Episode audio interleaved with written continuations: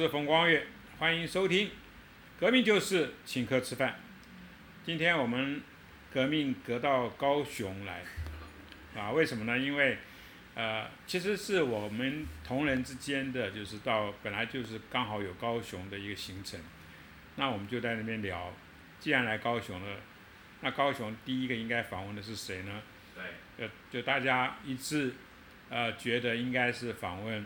呃，激进的陈义奇，啊，那我说那没有问题啊，啊，所以我们就今天我们就在陈义奇的办公室进行呃革命的事情。义奇你好，是峰哥，还有我们线上的这个听众朋友，大家好。啊，呃，其实今天很高兴是在。外景的状态下，这是我们第一次，哎，我们是第二次，我们第二次出外景了。有很多听众一直要求我们要出外景。对对对，好好，那出外景。那今天这个外景很安静，因为是在一起的办公室。是。啊，那上一次的外景其实就很吵，因为是在一个酒吧。嗯哼。哦，那个吵到不行。是。啊，可是我们完全不介意啊，我觉得整个这个气氛不错。啊，那今天的一起办公室其实。很漂亮，然后也很，就是有一个小党党主席的办公室的概念。其实我觉得一路走上来，我看到的是有很多那种摄影棚啊、摄录的这种设备。是。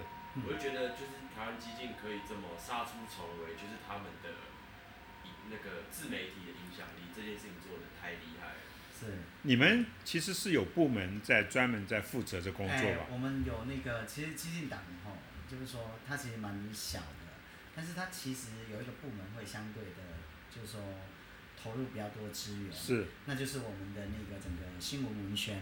OK。那新闻文宣，因为激进党过去，峰哥你知道吗？大部分的媒体都在台北。对。那有八成，我们有算过，有八成的媒体其实都在台北。是。所以我们只能靠自媒体。其实大部分我们的露出早期都是靠自媒体。嗯那自媒体就是要么就是我们的 social media，啊，后来有影像方面的自媒体，比如说我们的 YouTube。所以我们其实也有 YouTube 的频道，那后来因为 Podcast 我们有 Podcast 的频道，所以你一路这样子爬上我们这里三楼嘛，你会看到我们刚才前面那一个也是我们的平常的摄影棚，对，哎，在做 Podcast 或者我们的 YouTube 的节目，所以我们的那个整个新闻文宣里面是。有一个部分有一个小组，那个小组其实就是影像的部门。嗯哼，对，有啊，我们常常看到你们的呃在 YouTube 上面的一些露出，是，对，那主要其实。就是呃，你的还不只是在办公室哦，我觉得你在好几个地方都可以当做一个一个摄影棚的概念。我看你随随处都可以当摄影棚，是，对不对？然后就谈很多个别的议题，你们动作很快。哎。相对吧，可是这没有办法，你为了求生存，对啊。现在我们还在求生存当中嘛，因为小党你知道，峰哥你应该知道，就是说，其实台湾的政治环境很不利于小党的生存，所以我们内部就是说，包括干部其实都很清楚，我们现在其实可能只有一只脚站上去，但是我们还有另外一只脚在外面，所以我们如何让台湾激进首先能够存活在台湾，现在是最主要的任务，所以有有一些时候，当然效率上面就要求快一点，对。你们的成员，呃，据我所知，其实我二零一四年就南下过高雄，你来帮忙，对，来来跟你们一起作战，对，对不对？所以我知道，呃，那个时候你们叫做激进侧翼，对，对不对？对，啊，现在叫台湾激进，对，这个名字上面的这个改更动有没有一些原因？哎，其实应该就是说。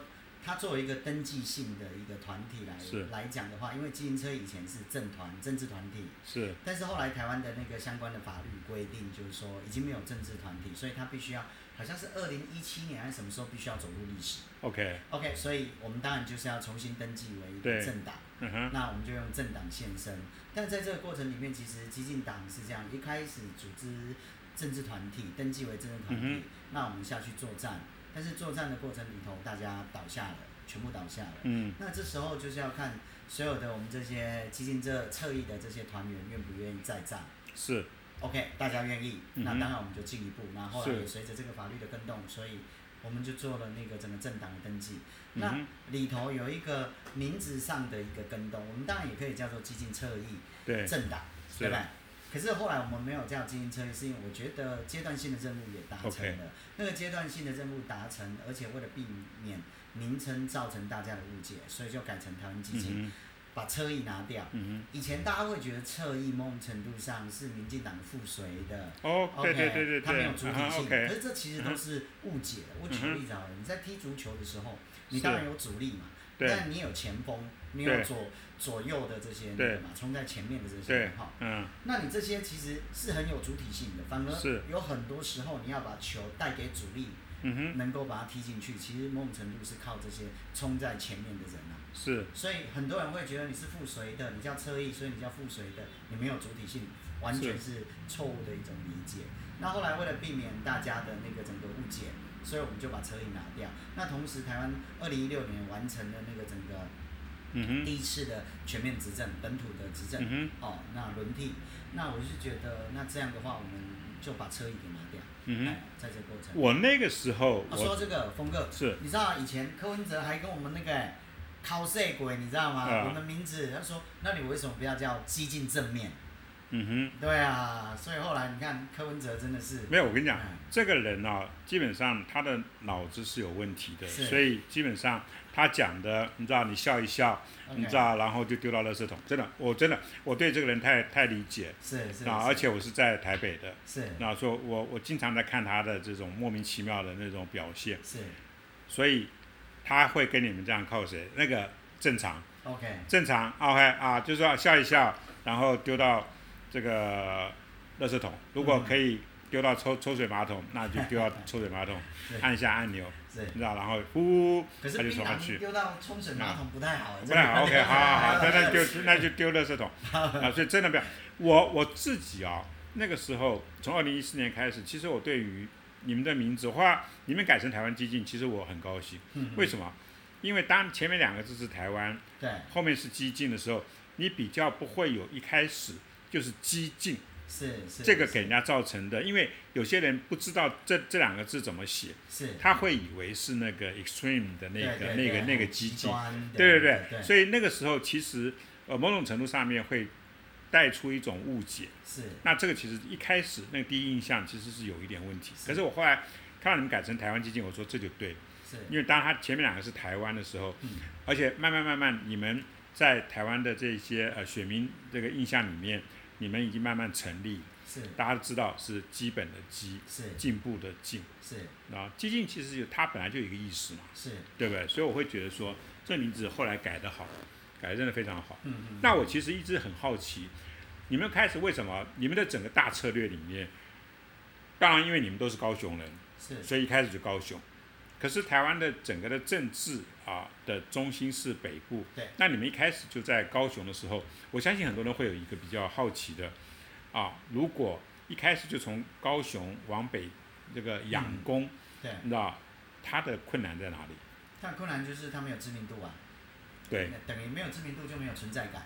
台湾社会是这样的，现在媒体是，就说我们一天二十四小时里面会发生很多事情，嗯哼，那有一些有被报道，有一些没有被报道。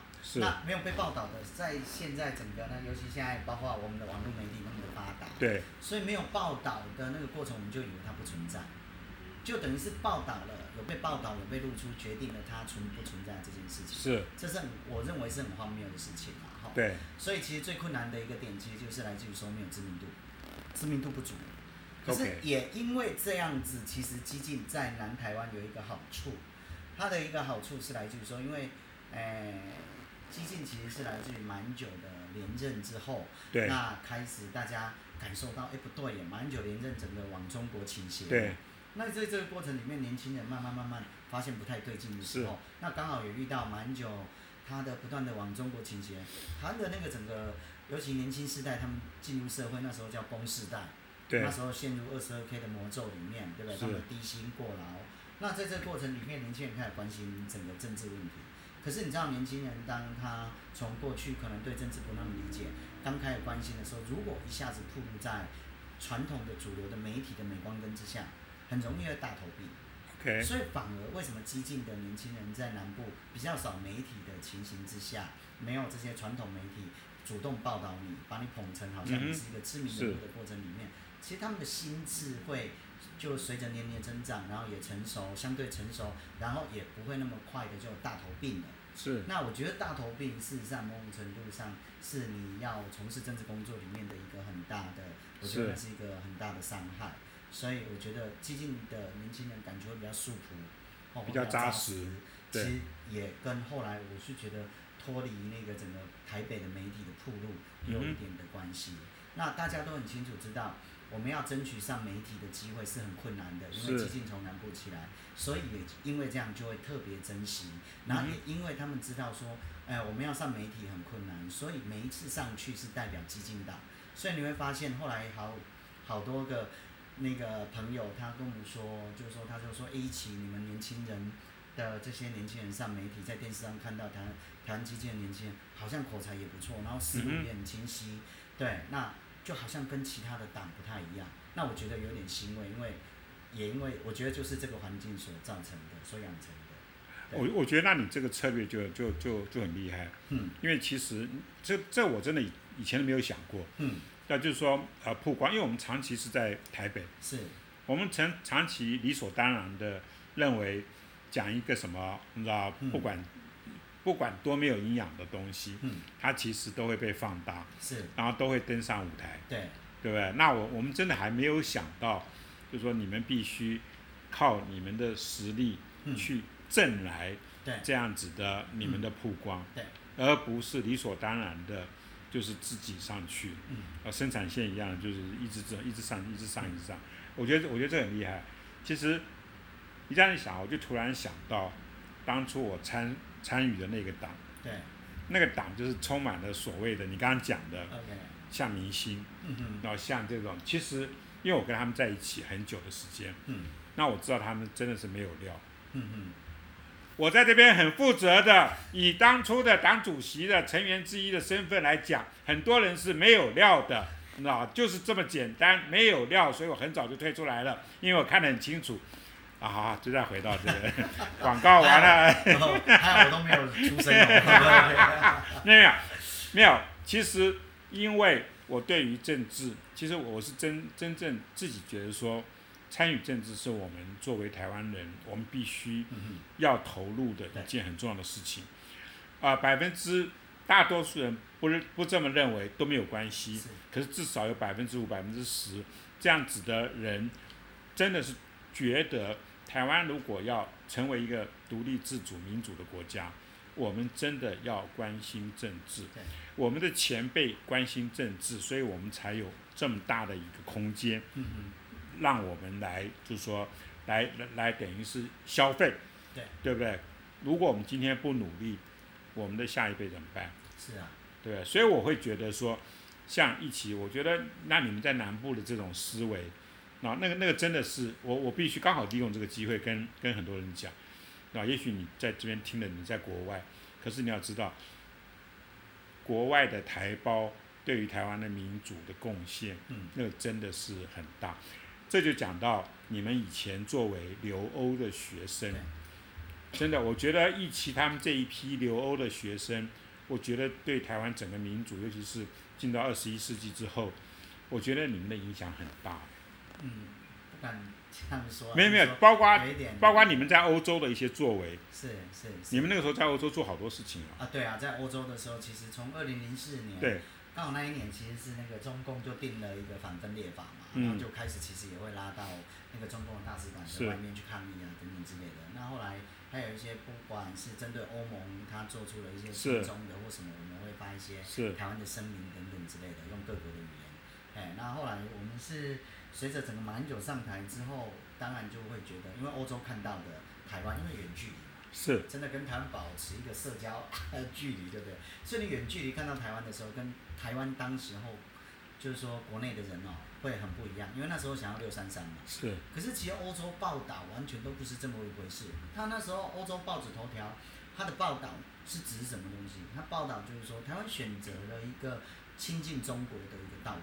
他就整个政治定性是这样，他是往中国倾斜的。可是那个是很那个是很真实的。对，很真实。可是你回到台湾社会说没有，我只是想要六三三，我就是想要台湾的经济，对不对？然后经济成长率六个 percent，失业率三个 percent，我们的 GDP per capita 哦，平均国民生产那个所得我们要三万美金。嗯。他就是这样子而已，他不知道选马英九所代表的意义，就像呃那个韩国瑜他被罢免完下台的时候，其实 国际上所有媒体讲的都不是说草包市长被罢免，他讲的是一个。那个亲中的哎路线，就是说他的政治路线是亲中的一个这样的一个那个市长，最亲中的一个市长。那那个中共也很挺的一个市长被拉下来。对。所以你知道，就是说你欧洲真的欧洲你看的时候不对。嗯那这个过程里面，我们应该在欧洲做一些事情。所以那时候流行部落格，所以我们就在欧洲组了一个那个部落格，叫超克兰绿。是。哎，那时候就想说要重新做一些政治启蒙等等之类的。嗯那后来当然也迎来了二零一二年蛮久的连任，那连任完了之后，当然就觉得说那一年我们有从欧洲很多人回来看，需要投票，然后看一起看开票，他发现说欧洲报纸头条讲，哇，那台湾可能下一步就是会接受那个所谓的九二共识的一个框架，地缘政治的框架，那这个东西表示台湾就被捅了嘛，对，所以我们当然很紧张，你看二零一二年选。选书之后，对不对？然后高雄的一些本土的前辈，我们跟台湾南社还蛮不错，一些前辈很照顾我们。然后我们在那个办公室，他们的办公室一起看，几十个人一起看开票，当然输了很难过。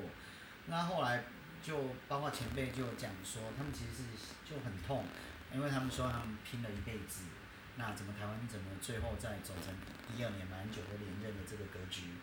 所以他们说，一起可不可以把一些年轻人？打找出来关心台湾的政治，那他们也老了，哦，那你听了以后内心就很酸呐。是啊。对，所以那时候经过了一番的那个怎么挣扎，所以后来就想说，好吧，那没有人做的话，我们就把它拿起来做。所以就从高雄开始，从台南开始。所以我们其实正是那时候开始把大家组起来，就是从二零一三年开始，在高雄、台南两个地方。嗯。你之前在？香港的经验跟在中国的经验，跟你现在做的一些事情，它的相关的这个程度。有有有。嗯。我举个例子好了，比如说，其实香港跟中国分开来看，然后就是说，在香港的那个整个经验，这它让我非常关心。你那个时候在那边干嘛？我那边在我那时候做一个那个区域性的呃劳工的一个 NGO。啊，一个区域性的劳工 NGO 做一个研究员的工作，是一个香港，是 base 在香港，base 在香港。那它的那个整个方顶是来自于啊欧洲、美国或欧美国家。那它的 base 在香港。那我们合作的对象主要都是美国跟欧洲的一些那个团体，啊教会团体、社会运动的团体，哎关心劳工社会运动团体等等之类的。那在这个过程里面，我做的就是做南中国的那个整个。台商里头的劳资关系的研究，以及劳动条件的研究，那我们用这些成果、研究的成果跟西方来发生一些那个，那是不是要做一些 campaign？是。比如说有很多 campaign 其实是我们发动的。我举个例子啊，比如说相关的一些 consumer campaign、boycott campaign，那个东西就是第一世界的品牌、欧美的品牌，他们给香港的厂商或台湾的厂商在中国做代工。所以你们去抵制什么？我们去。抵制那个 anti-slave labor，就是反对血汗劳工。OK。对，然后就跟他们。那你要知道，就是说，消费者是在第一世界的欧美国家。是。所以当消费者，因为欧美的国家的消费者，他们的消费意识比较高，他们还有良心消费。消费不只是物质的层次，还有良心。如果他身上的这一件衣服是那个整个第三世界的这些所谓的血汗劳工、童工所制作生产。他会觉得道德上会有压力，所以我们就是做这样的揭露，做这样的 campaign。那当然，定下订单给这些国家的订单知名的品牌厂商哦公司跨国公司，他就会要求底下的承包商、制造商、代工厂必须改善他的劳动条件。那以前多贱，你知道吗？以前是那一些那个整个。品牌跨国公司，嗯，他做什么事情呢？他就说：“谢谢你告诉我，原来他是血汗工厂，以后我会下订单给他。”然后那时候我们突然间就发现说：“哎，这不对啊！”我们去做了研究，然后做了很多民工的访问，结果接受我们访问的民工如实告诉我们他们悲惨的恶劣的劳动条件之后，OK，我们收集这些资料，最后订单厂商、订单的跨国公司竟然把订单给卡掉，我们叫 car and run。就抽单了，抽单之后他就失业了。嗯哼，那我说这样不对啊，我们其实不是，呃，这会惩罚到这些原本被剥削的人，所以我们就要求 no，我们不是告诉你这些不是这样，我们是要进一步找一个方法来改善制造生产代工的这些厂商他们对待工人的劳动条件的方式，让他们劳动条件得以改善。是，那有没有什么样的方式？比如说，后来我们就因为劳动条件的恶劣，有很多是在那个简陋的工厂里面，然后牵涉到劳动安全卫生的问题，所以我们就帮忙组织了劳动安全卫生委员会进去里面做受训，帮他们做受训，帮这些劳工，嗯然后一方面也做监察，慢慢慢慢提升他的劳动条件。那第四届的那一些品牌公司也有责任去盯着他的代工厂商的劳动条件的提升，避免 cut and run 的情形，就是抽单。嗯造成，工人失业的问题，就会有这些问题。哎，所以其实，在那个过程，其实做了蛮多的这个工作。那为什么我们用劳动安全卫生委员会呢？这其实都有一些美感在里面的。嗯哼，因为如果你要求他们组织工会，自己来监察这个劳动条件，在共产党控这个地方，工会一定是要共产党介入。对啊，对啊，那等于是要党求委一定要进去啊，对，那你就是请鬼拿药单啊，对啊，对不对？这一定是完蛋了、嗯，对，所以我们为什么用安全卫生委员会的原因，对，所以我其实也在那时候也偷偷的帮他们做了一些劳工教育的工作。可是那时候做劳工教育可是很紧张的，所以这个东西哦，冯哥你应该认识蛮多左统的朋友。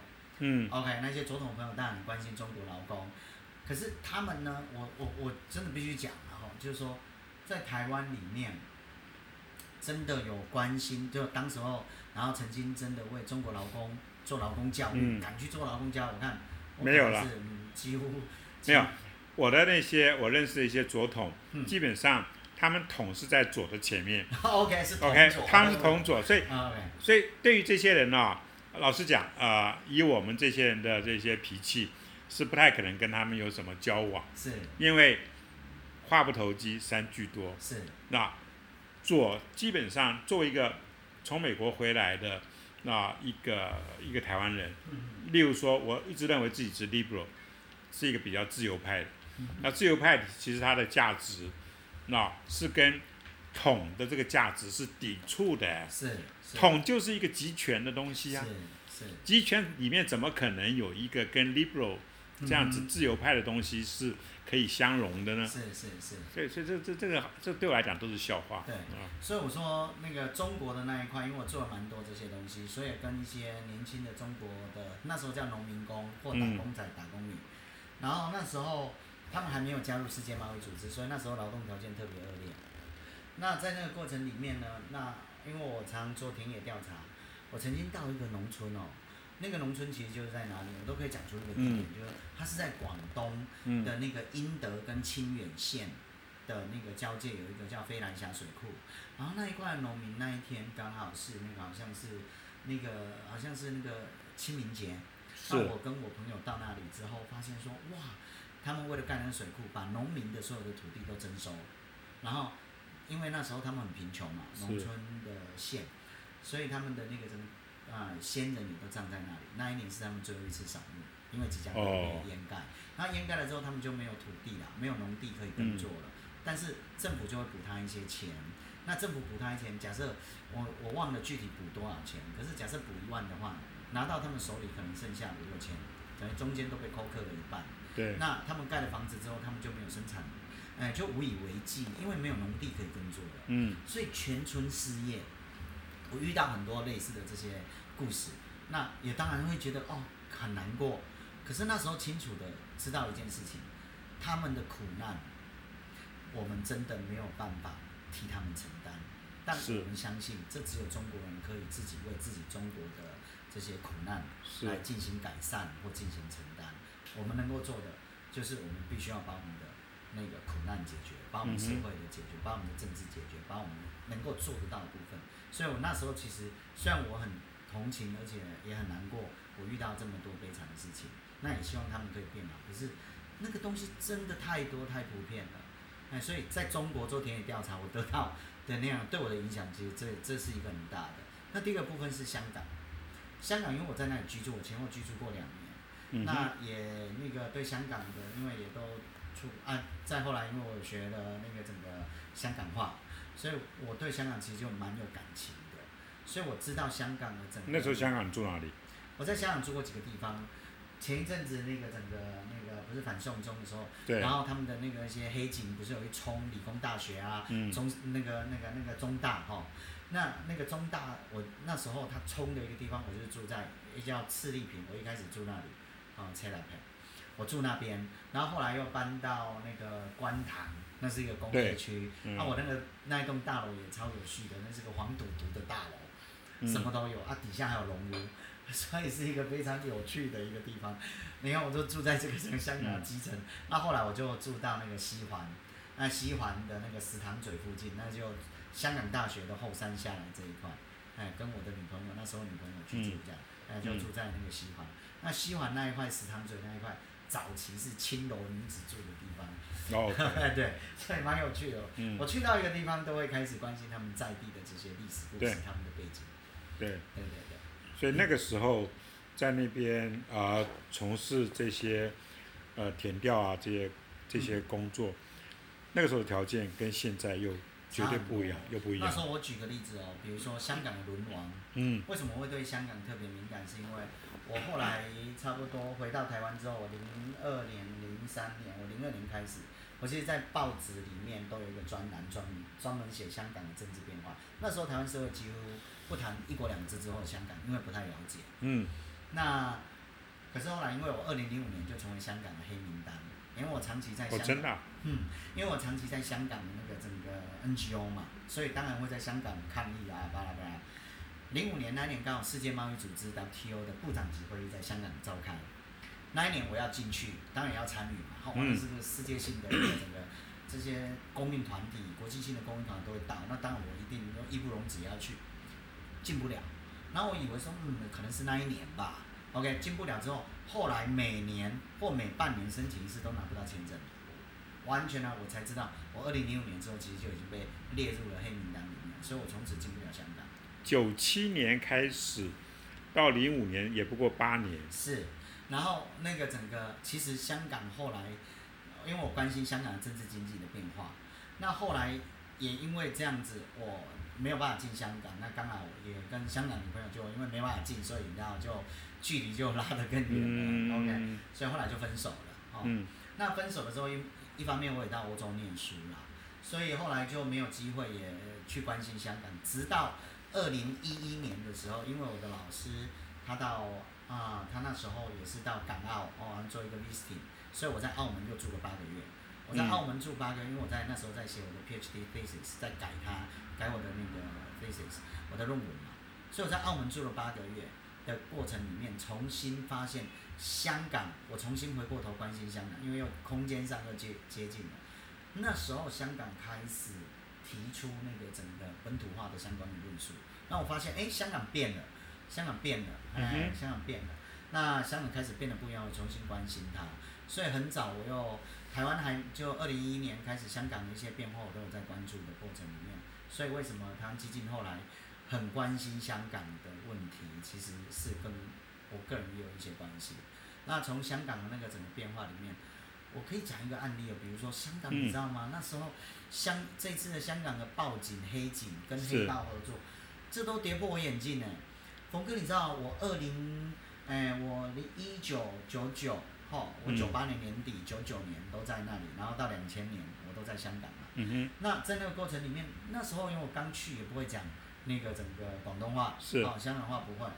你用普通话问他，所谓的他们讲的普通话，就是我们讲的啊、所谓 Mandarin 就华语。你问他，哎、他会不太鸟你呢。对，然后像警察是很骄傲的，是也就是说，OK，他当然我们会觉得哦，这些这一群人好傲，但是同时那个有一种所谓他们是现代的，更现代的，有英国训练过的，留下来这种传统的那种现代文明的警察的那种感觉。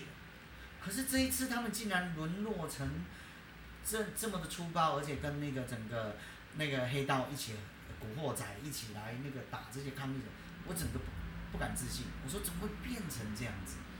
本来应该是亚洲最先进的，对最现代的对警队，那结果你发现说不对耶，是最粗暴、最没有违反人权，跟中共公安你可能也分分不出他们的差别。应该都是从那边调过来的啊。有可能啊，所以你会发现怎么会变成这样子，很夸张。所以香港整个沦亡，让我觉得说，真的觉得一国两制之下，香港真的很可怕。嗯，哎，你那个时候进不去香港，可是你去澳门是没有问题的，澳门没有问题。所以是不同的管辖的，对，因为不对？我们拿啊台湾的那个护照是到澳门可以一个月免签，嗯，哎，好像是一个月免签，他以为你要去赌博，有可能对吧？赌一个月，我想对对对对，钱应该输的差不多对对对是，所以你你因为这样子，然后又开始去看香港的一些事情。对，港独的概念是大概什么时候比较普遍？应该是说，我讲举个例子哦，嗯。其实你最近看到那那年轻人开始本土的呃香港年轻人嗯。跟那个整个港独对不对的这个整个出现，你回望我那时候在香港的时候，香港人我的同事啊，他们谈到台湾台独，谈嗯到台湾的民主、嗯国会啊，那个台湾那个民主，那个吵吵闹闹，嗯。国会打架不文明就，并虽然他们没有那么民主，可是他们觉得他们是英国的那一种那对个。，那嗯，一方面他们也比较在意经济问题，是，所以今天香港会沦亡，我后来会发现说，因为你看到这些年轻人，就是我那时候同事的，哦，我的同事比我大几岁的那些同事的小孩嘛，是，就这个概念嘛。现在在街头上，所以他们那一代其实应该要为今天香港的状态，其实某种程度上对他我觉得很们负责。要有责任的。对。然后什么时候开始？那个其实是来自于说，它有一个阶段，应该是香港开始有所谓的对于香港这个整个本土身份的这个整个发现本土身份认同的重要性，哦，开始有感受到，其实是有一个过程。那什么过程呢？其实是二零零三年之后是，到差不多二零零八年、零九年开始，香港本土化的一些运动开始出来。过去香港不讲本土，也就是它只讲民主。可是你你只讲民主的话，你要就说有一个东西啊，就是说香港它是一个容器，如果你的边境事实上是没有控管的，你的民主是来来，就是说这一住在里面的人是来来去去的，那你的民主其实就包含了十四亿，随时可能来香港中国人啊，那他们的人比较多啊，当然他们就可以决定，就像我们在谈谈前途的时候，中国都常常说，这十四亿中国人一起原来决定台湾，啊，对对对对，来决定啊，啊，当然他他这样就赢了啦。嗯所以如果你加入十四亿，你没有一个边境的概念，嗯这个共同体的这样的概，共同体的边境在哪里的时候，那么你其实香港的民主是空的，会被整个整个那个整个穿过的。所以后来他们才知道说本土是很重要，所以为什么台湾的民主化跟本土化啊，民主必然在地的那个整个过程是，我们是携手并进的。对，OK，那香港在那个东西是来自于二零零三年之后，他们开始因为九八年金融风暴，九八年金融风暴刚好就是九七年的隔一年嘛，九七所谓的政权移交。那移交隔一年之后，那个整个金融风暴，那金融风暴香港的整个经济，它为了要移交政权移交，所谓的九七的政权移交，它的楼市、房地产跟它的股市都冲很高。可是整个亚洲金融风暴之后，整个香港一直跌，所以后来发现说，哎、不对，它连续五十个月经济都很惨，然后再加上二零零三年，事实上是香港历史的一个转折点，是它发生了 SARS。嗯然后 SARS 的时候，你知道，现在你去问现在年轻人，包括我问很多激进的那一种二十出头岁的年轻人，问一下 SARS 有有听过？有有听过？哪里来的？香港来的。他忘了 SARS 其实是中国，因为他是从中国被隐匿广东，然后到香港，那香港是国际都会就传出去了嘛哼，，是，所以大家都以为是香港。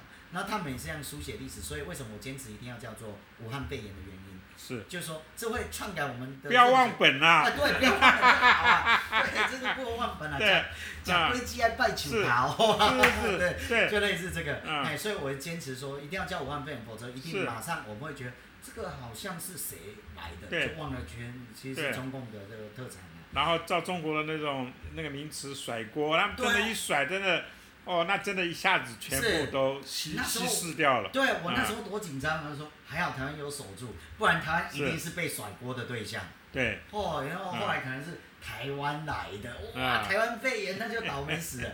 然后那时候零三年，我说到零三年嘛，他其实那嗯个 SARS 的那让香港人的自信心整个，然后因为经济很惨，嗯然后那时候因为他们有出现一个名词叫负资产，什么叫负资产呢？就是说。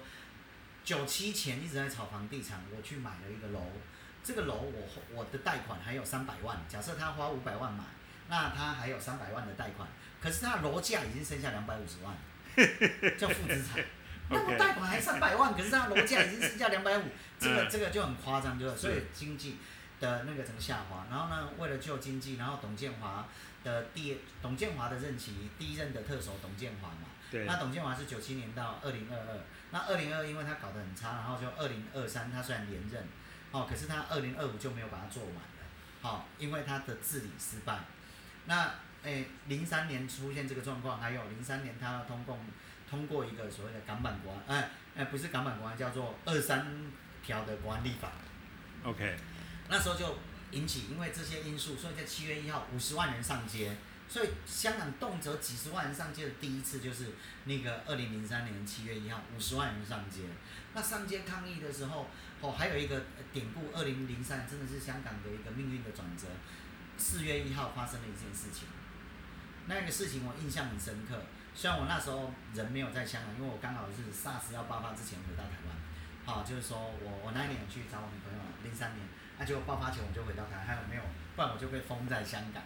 然后那时候四月一号愚人节发生了一件让香港人很难过的事情，就是张国荣在东方文华酒店跳楼。哦，OK。那你知道张国荣的跳楼那一天，后来整个出殡的时候，大家戴着口罩去送他最后一程。那那一幕，我突然觉得说不对，他们不是哀悼，不只是哀悼张国荣这个亚洲巨星的陨落，他其实是哀悼香港东方之珠的蒙尘陨落。因为张国荣成为亚洲巨星的那个怎么翻身史，跟香港从过去叫臭港变成香港东方之珠叠合着，所以其实张国荣的身上就是香港整个成为亚洲的东方之珠的一个过程。所以那个历史经验，我觉得，或者说那一种生命的那个是叠合在一起的。所以你会发现说，其实是东方之珠那一年完蛋。所以中国也因为这样开始在那一年提出什么东西，就是我们二零一零年的 A 克法的香港版本，就是 SEPA，就说我们在经济上为了要拯救香港的经济，所以我要融合你，然后开放并相对在货物人员的开放，然后自由行也来了。从此那一年，香港整个经济体进一步被融进去，整个那个中国的广东的这个整个体系，然后进一步融进去。所以在日常生活里面，我随着中国的那个整个那个观光客自由行，然后一直进到那个整个香港，就发生了一件事情，他们的生活开始产生改变。因为本来我们住在这个小区，对不对？或住在这一条街道，是。那这一条街道里面，它可以满足我们食衣住行的所有的采购。我在买啊，可是它后来变成药妆一条街，黄金一条街，运动鞋一条街。哎，我当时候买房地产或买一个房子，买一个那个单位在这里，其实是为了要买方便嘛。对，而且是为了自己自己的家族。对。啊，现在为了观光客，中国的观光客。对，所以它全部都服务，所以它生活上开始产生了变化。然后还有一个东西，台湾人可能不知道，说。香港其实第一次真正的那个很有本土意义的捍卫香港本地人的那个整个权益的运动，有一场很重要，是什么？香港妈妈上街头抗议，在一零年、一一年分别有一场。为什么？是因为那个时间点是这样，就是说，因为两千年有一个判决，那个判决就是大家也都不知道哦，就中他们的最高法院就是叫终审法院，他们说。爸爸妈妈都是中国的，但是他们只要在香港生下小孩，香小孩就是香港的。OK，结果后来陆陆续续又产生什么东西呢？就是说，陆陆续续就很多人慢慢的来这里生小孩。生小孩，对。OK，到了零八年之后，零九一零一一就发生什么事情呢？因为零八年又发生了三聚氰胺的毒奶粉事件。是。所以开始发生了什么事呢？香港妇女她们本来就少子化嘛，所以生的少。本来啊，医生一个人，对不对？他可以给你那个做产检，好，跟你聊一下，好，让你安心，那我们都可能只生一胎啊。对。那他可能跟你聊个二十分钟，现在怎么从二十分钟变十分钟，变五分钟，变三分钟？因为后面中国妈妈，中国妈妈要嗯，都来了，来了，因为他们要拿香港籍嘛。对。OK，所以就变成是孕妇，他们发现说，哎，我没有地方生产哎。是。结果要在那个医院的走廊上待产。哇塞。然后 OK，好不容易生了小孩，就发生什么事情？哎，他生了小孩总是要休息嘛，恢复嘛。结果病房这个中国旁边就住着中国的这个整个孕妇生刚生小孩的，结果他的亲戚一些亲家五十朋友六十，从中国就跑来探亲，祝贺他大包小包行李放在医院里面，甚至还有大家晚上一直在病房里头叫做打冰肉，就是煮火锅一起庆祝。这个妈妈，香港妈妈在旁边，我生了小孩，我要休息。我，你知道我意思吗？她怎么休息？没办法。对。然后，终于出院坐月子完了，OK，开始买不到奶粉。这个这个是全世界都知道的事情。是。对。然后你知道去那个整个去药妆店或什么买奶粉？是。老板跟你说什么？不好意思哦，不好意思哦，三个月好心摇佛，三个月后先有牛奶啊，先有货。我说他小孩要绝食三个月吗？不可能吧？你知道吗？然后买不到奶粉，奶粉很紧张，因为被中国的这个这个水货客扫光了。好，然后这里面有一个那个矛盾，因为后来我曾经问过香港的那个中国的朋友，因为我在欧洲的时候，我说奇怪，你们也有进口奶粉啊？那你们为什么一定要到香港？那个他说不对，疫情你有所不知啊，进口奶粉一定是大批量嘛，最后才进行在中国进到中国之后，他不可能一罐一罐进嘛，他一定是大批量进来，然后之后做分装嘛，这样才比较符合成本嘛。OK，只要经过中国人的手分装过后，那个奶粉可能就掺假，他们已经没有社会信任到这个地步。OK，所以一定要到香港抢奶粉就对了。OK，好，他他就这样跟我回答，不管，然后结果呢？终于小孩养到六岁了，他读幼稚园，发现那一些原本在那个整个都是香港宝宝，他们爸爸妈妈都是中国人，然后在香港生下香港宝宝，然后回到中国去那个养，然后到了那个整个学龄幼稚园的学龄跑来念书，可是香港教育局没有这个资料啊，因为不知道有多少人要来读啊，所以你看发现哎，我的小孩怎么不能够在社区？哦，或临近的这个地方就读我的幼稚园，就读我的小学，必须一个六岁、七岁小朋友必须要搭捷运换公车，要换一个半小时的地方才能够读。你看 怎么办？那香港都是双薪家庭啊，你怎么办？所以你看，从生小孩，生了小孩好痛苦，生了小孩之后奶粉买不到，然后之后好不容易养起来了，教育出了问题。这时候，香港妈妈第一次在二零一零年发出怒吼，二零一一年再上街去组织抗议。那你知道，香港的妈妈其实理论上应该是最 peace and love，因为要带走嘛，对不对？那总是要一个那个好，他们会暴走到街上抗议，是他们个性差吗？不是，是真的忍受不住了。所以这时候开始有所谓的，他们知道香港这一个本土身份。以及本土身份的这个共同体的边界的这种概念都慢慢慢慢出来。对，OK，所以就是说，其实中国到各地，他们的一条龙的概念，是，其实造成各个地方的问题。对。台湾有台湾的一条龙的问题。是。香港的一条龙的问题，其实是跟是跟这种育幼有关系的。对，哎，对不对？开始让大家最对对对对对对对。对。当然还有生活里面一般市井小民生活里面，是。他们会发生两个事情，就是。那个，我举个例子啊，以前我有个师母的姐姐，她就退休了嘛，年老退休，买了一个那个整个啊那种香港的楼都很高嘛，然后下面都是商场，啊上面就住宅嘛，就这种，啊所以她只要搭电梯下来，商场就满足了她所有购物啦、买东西、买菜所有的需求。就突然有一天，哎，我当时退休买这个楼是因为下面满足了十一生活啊十一住行娱乐的所有的需求，结果发现怎么变成运动携程？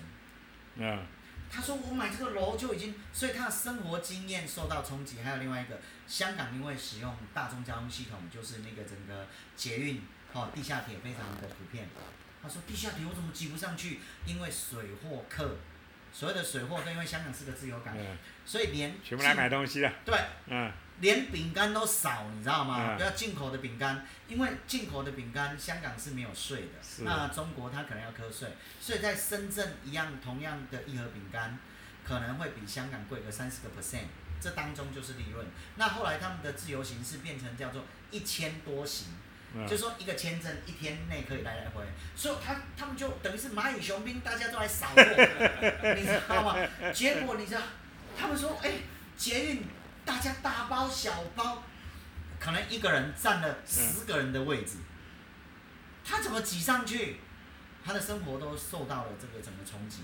所以其实刚刚前面讲到这个香港的本土化的这个这个概念，嗯，因为我自己是觉得香港人以前好像都自己是跟英国荣荣辱与共，是是是，对他们他们自己觉得是英国的这个辖下，是。对，所以他我们我们跟英国荣辱与共，是。所以后来怎么跟开始跟中国荣辱与共的 时候，就觉得说有点不太对劲了，是，所以那个时候的本土化的概概念就慢慢出来了，是这，样？其实就零三年啊。的，为了加深，嗯。嗯，一方面是中国为了要拯救香港的经济，哈，用这个名义，所以用整个两地的贸易的那个或经济体的融合，叫 SEPA，叫它的 SEPA 的那个所谓我们翻作我们的中文名叫做什么什么什么，香港还有内地的更紧密的经贸安排。嗯，哦，就这个意思，就其实就融合进去了。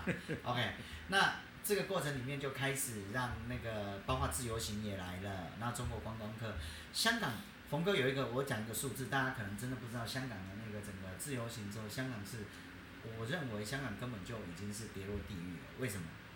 你我我我举个例，你知道香港土地面积有多大？香港理论上三个地方构成，它是新界，它是那个整个九龙半岛，它是香港岛，那还有一个大屿山，那大屿山当然它不断的填海造陆了哈，大屿山超过两百平方公里，那新界呢也很大，香港岛跟九龙半岛是比较繁华热闹的地方。OK，你知道香港的那个观光客中国来的一年有多少吗？那时候。我没有概念。四千多万，哇塞，台湾一年现在观光客国际国内全部加起来一突破一千万，台湾有这么大。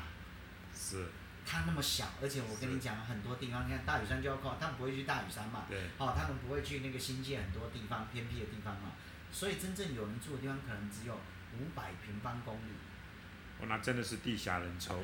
五百平方公里什么嗯概念？你知道？五百平方公里只有高雄的六分之一，哇塞，然后它只有高雄六分，它观光客一年要四千万以上，四千多万，中国观光客。是，我说你这个香港那一踩可能就沉下去了，所以那个整个生活其实是很可怕的，是很可怕。那整个生活其实生活在香港都不叫生活了吧？嗯我觉得每天就是这么的拥挤，哎，所以那个我觉得你，当然他们会那个反差太大了，太大了。其实啊、我我这样聊一下，我觉得整个的香港经验，跟你今天在台湾，嗯哼，那你去从事政治，对，那你去想到整个台湾的独立自主跟嗯台湾的民主，对，其实我相信整个香港经验对你的冲击一定很大。很大很大很大。所以你看到东西是很多台湾人没有办法看到的，因为没有这种这种经验，是，对是那个想象力是是没有办法。是自由行这个概念，你很早就体验到的时候，是，就说对不起，我是。中国的自由行来台湾，那个是会你真的不加以任何的这种这种这种限制的是话，啊，那它真的会出很大的问题。对，香港就是这样一对不对点一滴的那个，嗯。那你说像高雄，你讲没有，我很好奇是，所以拿了香港经验，然后作为一个预警，然后在高雄，然后激进，然后为了台湾就是打造一个盾的感觉。对。然后同时就是激进，例如说在澳洲最近红酒的事情就停，对，那可是台湾有没有办法变成一个，再变成谁的什么盾的感觉？然后例如说去警告，例如说嗯，日本是警告韩国，是是不要再掉进去了。是，其实都有。我嗯们其实比如说，我们也常跟日本的朋友那个聊天。然后那一天我有接受一个那个好像是哪一个电视台的访问，就是在提醒这一件事情。是。那我是觉得，当时候我们去挺澳大利亚，跑到澳大利亚办事处去挺那个东西，其实有两个用意。第一个用意其实是，台湾事实上是霸凌受害者，中国霸凌受害者，中帝，中共帝国叫中帝，中帝霸凌受害者的最前线，而且我们是真的是长期被霸凌的最严重的，所以我们其实很可以感同身受澳大利亚的处境。第二个，就是说我们要很清楚从澳大利亚的这个整个被霸凌的这个过程里面发现一件事情，就是说。中共其实是很可怕的，没有所谓的经济归经济，体育归体育，所有一切只要符合他的政治需求，可以成为他作为打击、勒索、要挟对方的攻击，都成为他的武器。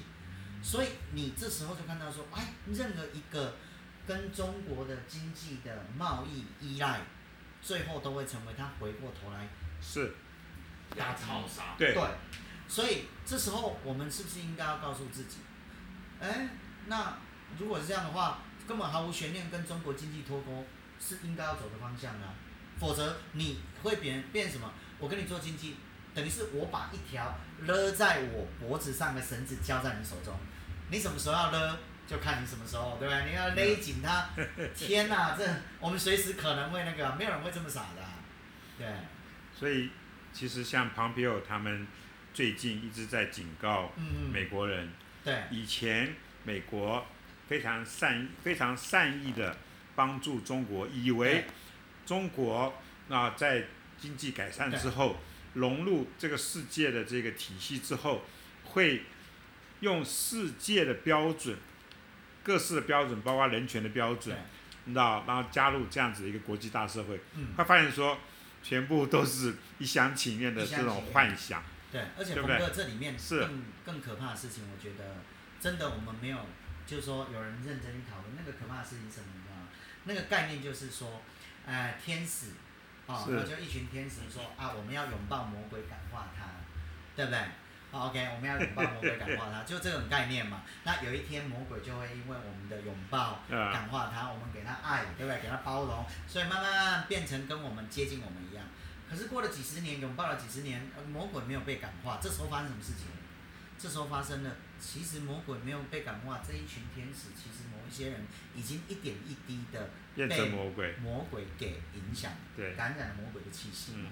所以这时候你会发现，回过头如果是这样的话，你回过头看到美国国内他们的一些纷争，对，比如说这一次的选举的过程里面纷争，其实我觉得这次的选举不是谁赢的问题，很多人现在是双方对选举的那个整个公平、正当以及有没有作弊的这个事情的质疑。你要让，因为选举其实就是让大家心服口服，用选票来做决定。那你应该要公开一切透明，就严格资料资料就对，就全部公开。我要告诉你，我赢都要赢得光明磊落。可是你会发现这件事情都做不到。是。有很多东西就就就一直在那个，所以你又觉得不对，这个东西会不会就是我刚才讲，拥抱魔鬼久了之后，这一群天使里面的某一些人，其实一点一滴也被魔其实很可怕的。那这个东西就是渗透，就以前我们讲中国白蚁渗透。是啊，哦，讲到这个东西，其实因为，我我觉得激进，那包括就是当然是你你这边开始啊，就说最近几年一直在讲的就是白蚁，对，白蚁的概念。对，白蚁的概念其实也不是我们提出来给台湾社会的，这个我觉得台湾人也没有了解。你知道，诶，去年我们看到反送中的时候，台湾社会其实是。一八年，我们都大家都还在韩流风嘛，对，那我们都不想韩流这个韩国语其实跟中共那么好，甚至我们都怀疑说跟是不是中共像梁振英的角色，梁振英当时候就大家就以为他是，就就开始怀疑他是地下的党共，就被共产党吸收，后来证明真的就是共产党。那我们也怀疑说那个韩国瑜的模式很类似。那不管怎么样，你知道我们一方面一八年还在歌颂韩国语，还在韩流，还在觉得怎么样的时候，整个高雄还在沉浸这个地步的。时候，然后到一九年反送中，我们才开始警醒，说香港人给我们上了一课，我们开始知道说中共的那个的可怕渗透的那个香港的流亡。其实中国白蚁这个名词啊，很多人都不知道，这是香港人提醒台湾人的。真的。真的，我我我我我讲，连这个词汇都不是我陈奕奇提出来的，不是。他是怎样呢？我我跟大家讲那个缘由，他其实是一个真实的案例。二零一四年的八月份，那前一阵子不是好像是上个礼拜有一个那个香港有线电视台裁员事件或集体辞职事件。那那个过程里面，其实就香港有线电视台在二零一四年八月份，他们其实有一个很棒的中国的一个组别，叫呃香港有线中国组啊。那他们的做的一些节目很好，他们做了一个纪录片，刚好就是中英联合声明三十周年的纪录片。OK。它叫做《前途解密三十》，哦，就是一个纪录片，在二零一四年八月份播放。因为一九八四是中英联合声明嘛，那三十年后就是二零一四年嘛。嗯他们播放的时候，里面那一个纪录片。分作五天播放，其中第一天的那个整个第一嗯五天，然后每一天都十分钟的纪录片，那嗯就连续五天，然后过成一集一个小时。第一天的第一个纪录片里面的六分三十八秒的地下工作人员渗透掉，他讲他们渗透香港的政策叫做白蚁政策，这是周恩来总理交代的，为什么？是因为一九六零年代，那个整个周恩来有一次到西双版纳去参观一个植物研究所，植物研究所所长就表演了一出，说你看哇很茂盛的一个大树，可是轻轻一推怎么倒了？哇，周恩来这个这个大惊失色，哇你有神功护体啊，怎么一下一推就倒？然后不是报告总理，这是白蚁，所以我们要白蚁这个对那个整个木头的腐蚀，你要说要防治白蚁之类的。突然周恩来他是国务院总理，然后他是那个呃那个那个管外交的嘛，他说啊。因为香港那时候很头痛啊，要不要越过深圳河解放香港啊？不对，用白蚁政策，我们对香港其实是充哎要长期利用、充分打算、充分利用长期打算对香港。为什么？因为香港有三个重要的功能，第一个功能它是情报中心，第二功能因为在冷战之后中国被禁运嘛，中共红色中共被禁运，所以它需要香港进口外汇，哦，还有一些医疗用品，还有国际上物资都要。第三个。你知道东南亚的这些华人共产党背后需要有一些枪支，就从香港走私去支持这些东西啊。OK，所以香港这一块地方不能把它变成中国的香港，中共底下的香港不行，所以他要长期来利用它，来充分利用它，来长期打算，所以他一直不想要那么快解放香港，所以部队都没有越过深圳河嘛。好，在那个过程里面，可是我们又不能失去香港，所以他们就说白蚁。所以他们那时候对中国的政策就是白蚁政策。是。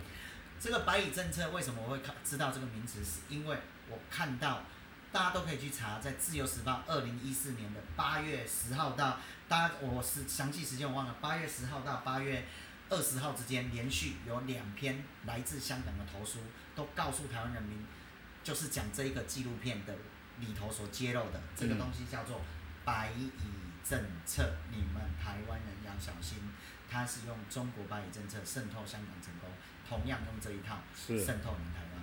最后，虽然是一个 p a r t 的制作人，对，可是我们第一次帮忙宣传有台的节目，对啊，因为一起就是也有自己的 p a r t 哦，我有一个 p a r k 对啊，我们要不要宣传一下？你讲啊，我的 p a r k 叫一起上下班，就是希望说在上下班的时间，那个因为我叫一起嘛。哎，就好像跟跟着大家，对对？那我们聊的是轻松的方式，但我们聊的是政治，因为我们毕竟是政党。是。那我我就想说，利用这种新的载具，然后用比较那个，但是每一次虽然都是轻松，有一点靠后懒的方式，但是都想还是要想要传达一些是一些知识性的东西，或者说一些启发性的东西在里面。对。那今天谢谢大家，那谢谢。听政治还真的。需要有耐心，而且你真的要有一种专注，而且你要有一种想象，是，对不对？对台湾的未来的一个想象。我觉得这种算是什么政治科普吗？有一点啊，我希望是。好，就是说希望啊，等一下这个听完这个，然后赶快去听，赶过去啊。OK，谢谢。好，那今天真的非常谢谢一我们今天这个外景出出的非常值得，非常值得，非常值得。好，OK，谢谢，在哪里哪里，谢谢你。OK，拜拜，拜拜拜拜，嗯，拜拜，拜。拜，嗯嗯。